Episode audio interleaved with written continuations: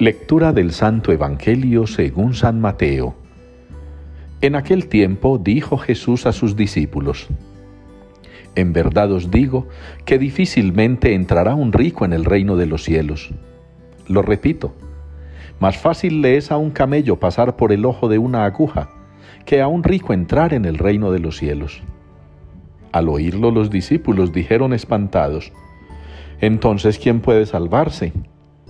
Jesús se les quedó mirando y les dijo, Es imposible para los hombres, pero Dios lo puede todo.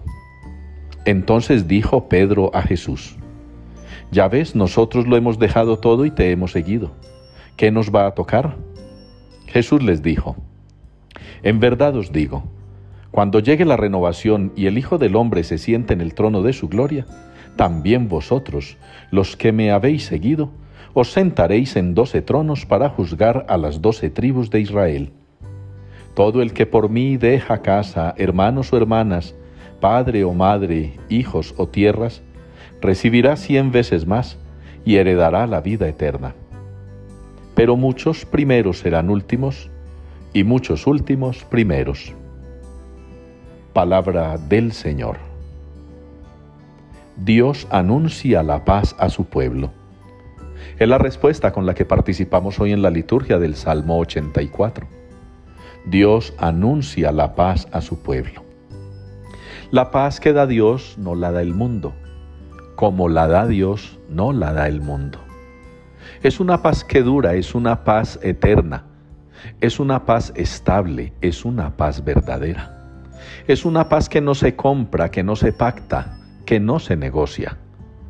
No es una paz disfrazada, no es una paz eh, asolapada, no es una paz a conveniencia de violentos o corruptos. La paz que Dios da es la verdadera paz. Pero esa verdadera paz la puede dar Dios porque Dios hace posible lo imposible. Ya la primera lectura así nos lo ilustra. Un pueblo sufrido, debilitado, un pueblo agotado, un líder decepcionado. Y Dios saca adelante ese proyecto. Dios hace vencedor a ese pueblo. Dios promete la victoria si creen en Él y le obedecen. Es así que Dios hace posible lo imposible. Si confiamos en Él, creemos en Él y actuamos según sus mandatos. Eso es lo que está hoy en el Evangelio también expresando el Señor Jesús. Eso de la salvación, cuando los discípulos se asustan de que los ricos difícilmente entrarán al reino, Jesús lo clarifica y entonces enseña a sus discípulos que para Dios nada hay imposible. Hoy, en la fiesta que estamos celebrando de Santa María Reina, podemos comprender nosotros con la Santísima Virgen María, cómo Dios también en ella hizo posible lo imposible.